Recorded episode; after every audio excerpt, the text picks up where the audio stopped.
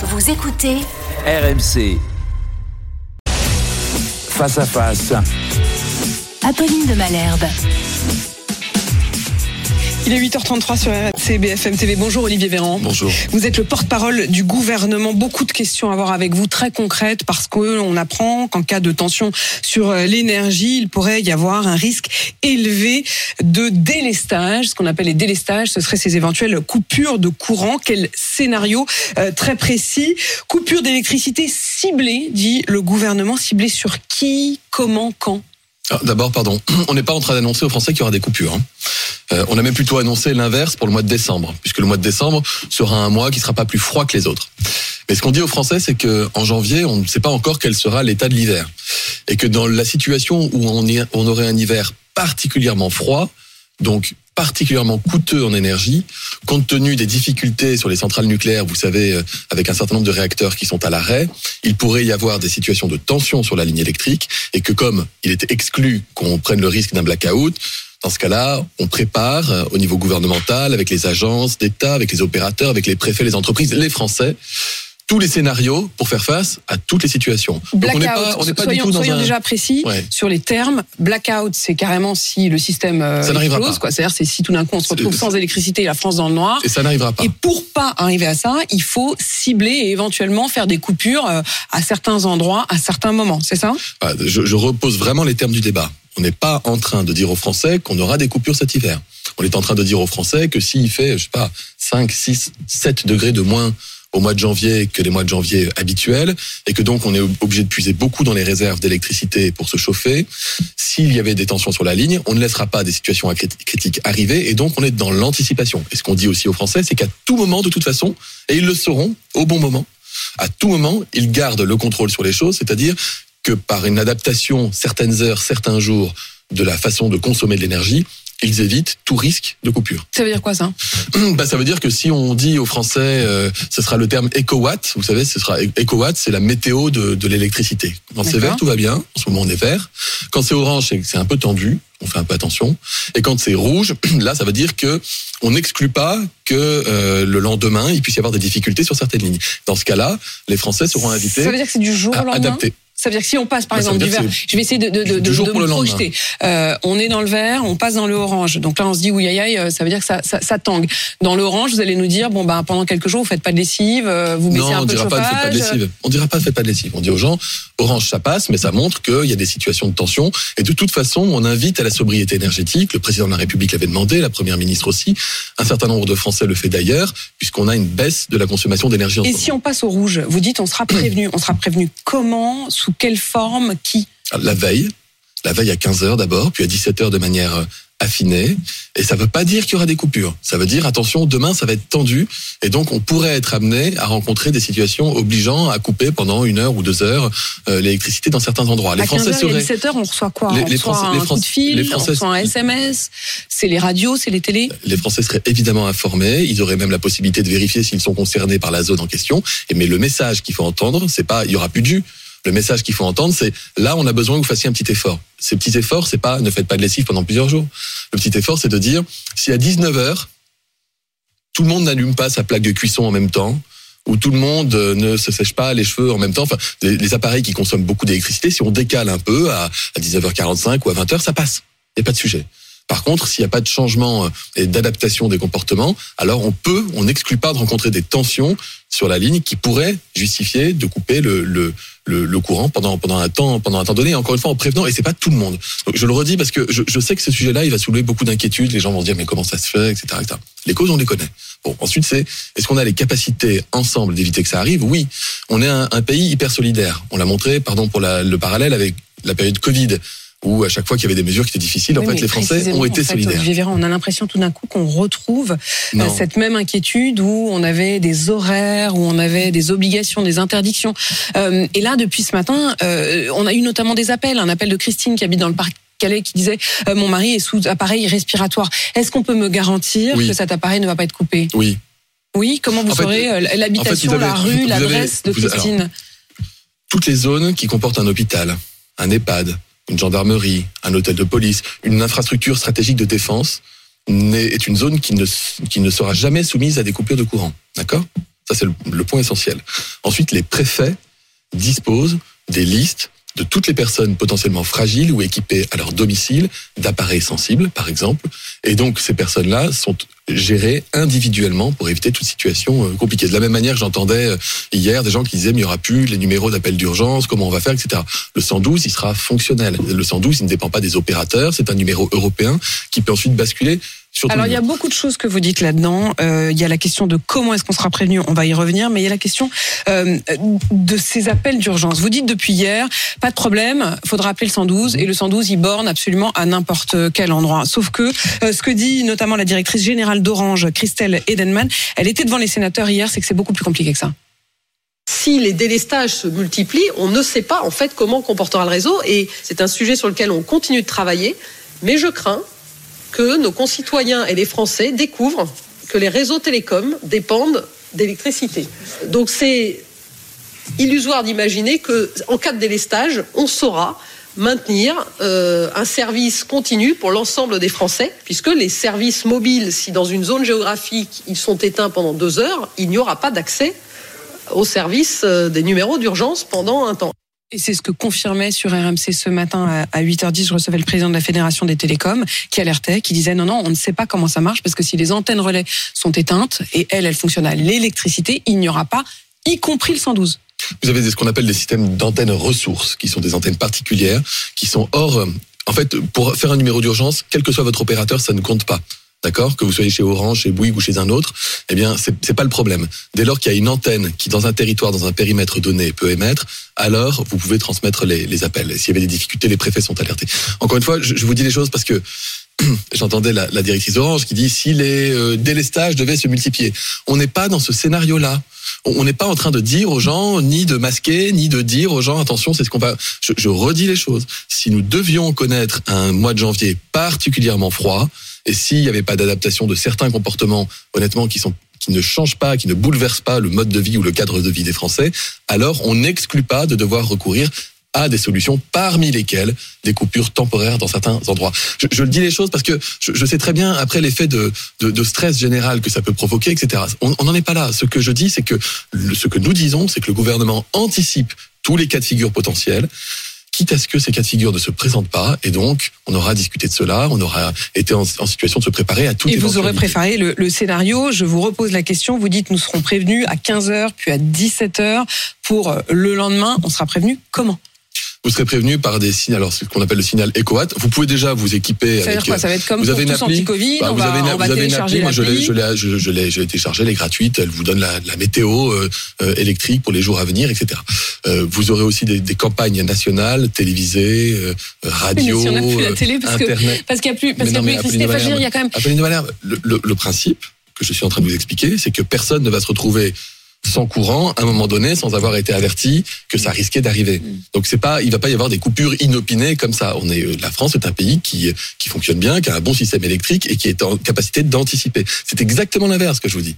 C'est que s'il y avait des situations à risque, pas non pas des situations qui seraient forcément suivies d'une coupure, mais de simple fait qu'on puisse évoquer le risque d'une coupure, chaque Français dans son périmètre aura les moyens de le savoir déjà la veille et de l'éviter en adaptant un peu son comportement de consommation, c'est-à-dire en repoussant un peu l'heure d'allumage de sa plaque de cuisson, par exemple. Et en effet, les médias euh, je sont comprends, et je- partenaires de, de et je cela. Et je sais que par exemple sur BFM, on a déjà prévu. Et je comprends que les gens se disent, on vient. on dira c'est orange, c'est rouge, comprends gens, je, comprends que les gens puissent se dire, voilà, mais on vient chez nous nous expliquer comment on doit consommer, etc. Non, c'est- pas notre discours.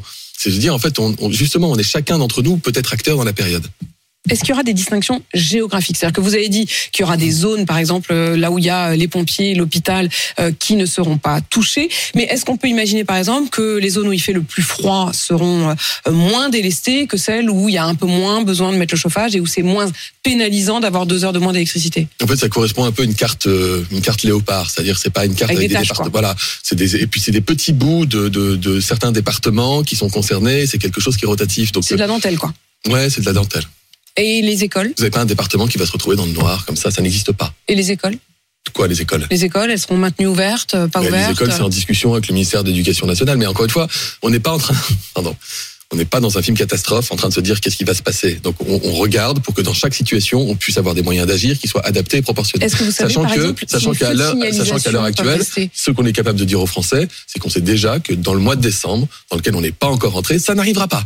Ça, j'ai bien compris. Bon, on parle du mois de janvier. Mais, euh, pardon, j'imagine que si vous en êtes arrivé à ce degré de détail, de lieu, d'une carte géographique qui ressemble, comme vous dites, à une tâche euh, de, de léopard, euh, est-ce que les feux de signalisation, par exemple, sont indépendants du réseau? Est-ce que vous pourrez les maintenir? Ça dépend des endroits.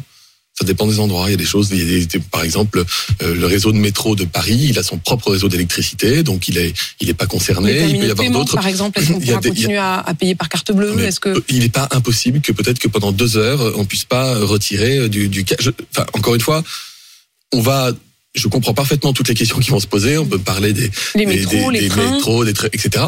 On n'est pas dans cette dans ce référentiel-là de, de, de mode de pensée aujourd'hui. ces C'est pas, c'est jours-là, pas la question. Par exemple, si on a, si on est en EcoWatt Orange, pour reprendre l'appellation, bah on se dit, bah demain, je prends pas le train parce que je risque de pas pouvoir rentrer. Non, EcoWatt Orange, c'est pas la question. EcoWatt Orange, ça veut dire que ça tire un peu, Ouais, mais ça veut dire que ça Euh, peut potentiellement basculer dans le rouge. quoi. mais ça veut pas dire que ça doit, ça peut basculer dans le rouge. Ça veut dire, c'est, c'est bien si on fait un peu plus gaffe demain à notre consommation électrique. Quand on peut, Quand on peut. quand on peut. Quand on peut, euh, donc. euh, Et c'est même pas ne pas consommer du tout, c'est les horaires. On n'est pas en train de dire aux gens vous allez manger froid. C'est plutôt si vous mettez pas le four en pyrolyse à 19h, euh, c'est mieux. Le piolis, c'est au milieu de la nuit. Donc, euh, Olivier Véran, euh, porte-parole du gouvernement, qui se retrouve finalement à nouveau sur la question de l'électricité, un peu comme quand vous étiez euh, ministre de la Santé sur le Covid. On a l'impression que vous êtes obligé de rentrer dans la vie quotidienne des Français, de leur donner des indications sur désormais la manière de vivre, les horaires. Est-ce que, est-ce que vous sentez aussi chez les Français euh, à la fois de l'inquiétude et une forme peut-être de lassitude sur Oui. ce qu'est devenu notre vie? Bien sûr, il y a de la lassitude. Faut pas la nier. Parce que euh, il y a la crise, euh, il y a eu la crise Covid qui a été très dure, qui n'est pas terminée d'ailleurs. Et il y a une vague qui est en train de monter avec des gens qui vont à l'hôpital tous les jours. J'y viens. Euh, il y a la crise géopolitique avec la guerre en Ukraine. Il y a la crise de, de l'énergie, la crise de l'inflation. C'est dur pour les Français.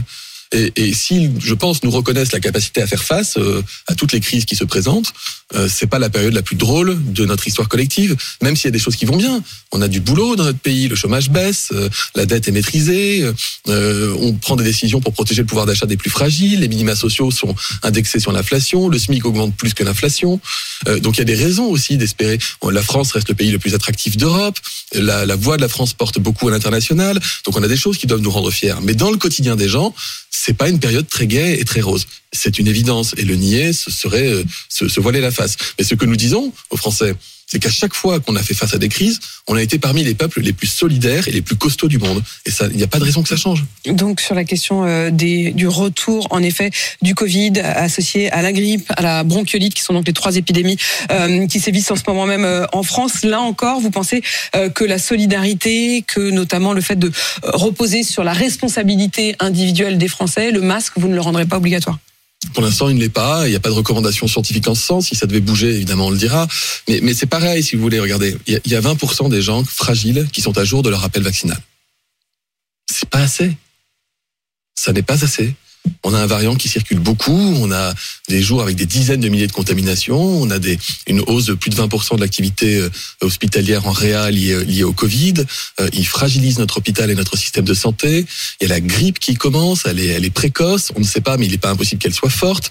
On a 15% de réduction de la vaccination des Français par rapport à l'année dernière. Oui, contre la grippe, c'est pas vous normal. Savez, vous, si vous, Vous avez la vacciner ou pas? Moi, je sais plus. Ben, moi, je me suis fait D'abord, on sait vacciner. plus, Je on suis sait plus à quel je me suis fait vacciner hier contre la grippe. Mais c'est mais mais la grippe sur les moins de 60 ans, euh, sur le Covid, les vaccins, vous, vous ne dites plus, c'est-à-dire que vous dites à la fois c'est très grave. Il faut solennellement remettre le masque. Il y a une situation euh, très dure. On ne sait même pas euh, dans, comment sera la grippe. Et dans le même temps, oui, il faut se faire vacciner, mais pas les moins de 60 ans. Euh, il y a un an, on nous disait que les moins de 12 ans allaient peut-être même devoir se faire vacciner. Et aujourd'hui, non, Parce que le- finalement. on parle du rappel du booster de vaccin. C'est-à-dire que les gens qui sont jeunes et qui ont été exposés euh, ou qui ont eu, qui ont été vaccinés gardent une immunité plus solide que les gens plus âgés. Bon, mais si vous voulez que je le rappelle, je le rappelle bien volontiers. Merci de me donner l'occasion de le faire. Je, je m'adresse aux Français. Si vous avez 60 ans et plus, si vous êtes porteur de maladie ou si vous êtes en contact au quotidien avec des gens fragiles ou âgés, faites-vous vacciner contre la Covid. Si vous n'êtes pas à jour de votre rappel, ça vous prend 5 minutes et ça vous protégera, ça limitera les risques de, de complications. Pourquoi 60 ans et plus pourquoi, pourquoi d'hospitalisation. vous avez mis le, le curseur à 60 C'est le, c'est le critère scientifique. C'est euh, au-delà de 60 ans, le système immunitaire est moins solide qu'avant 60 ans. Bah, lui aussi, il, il Mais a est-ce des signes, il a a des signes d'usure. le fait d'avoir fait vacciner, y compris les enfants euh, Non, jusque, jusque jeunes, une à partir de 12 ans, exposition. c'est obligatoire Non, parce que vous avez une première exposition à travers la vaccination quand vous êtes jeune, qui donne une immunité plus forte, une mémoire immunitaire plus solide. En vous, fait, vous comprenez que tout ça soit un peu confus pour Ben, les en Français fait, l'immunité, moi, j'adore, j'ad- j'adore expliquer ça, mais le- le- l'immunité, c'est de la mémoire. C'est de la mémoire. Mon corps garde en mémoire la capacité de produire une arme pour empêcher le virus Et on a plus de mémoire quand on a 12 ans que Et quand on a en plus a de 60 mémoire quand on a 12 ans, quand on en a 60, sans faire injure aux, aux, aux gens qui ont plus de 60 ans dans notre pays. Et donc, c'est c'est pour ça qu'on on cible la vaccination en particulier sur les personnes les plus fragiles. Mais je vous le dis, même chez les plus fragiles, on est à 20% de vaccination de, à jour. C'est pas assez. Donc, il faut y aller. Les médecins sont en grève aujourd'hui, les médecins généralistes, plus de la moitié des cabinets euh, sont fermés. Vous entendez euh, cette euh, cette souffrance Ils disent en fait on est les moins bien payés d'Europe. Ils veulent une consultation revalorisée, voire même jusqu'à 50 euros. Est-ce que vous leur donnerez? Il y a une, une- une négociation conventionnelle, c'est une négociation entre les partenaires sociaux et l'assurance maladie qui est en cours. Il n'est pas rare que pendant ce type de négociation, il y ait un petit coup de un petit coup de rappel ou un petit coup de pression à travers un mouvement Enfin, c'est social, etc. hyper rare, hein, pardon, mais les médecins ils n'ont pas été en grève depuis 15 ans.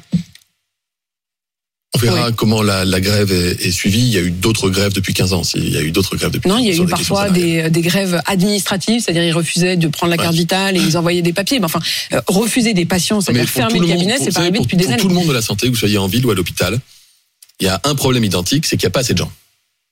On n'a pas assez de médecins, on n'a pas assez de tout dans notre pays. Et on le sait. C'est pas de votre faute, c'est pas de la vôtre.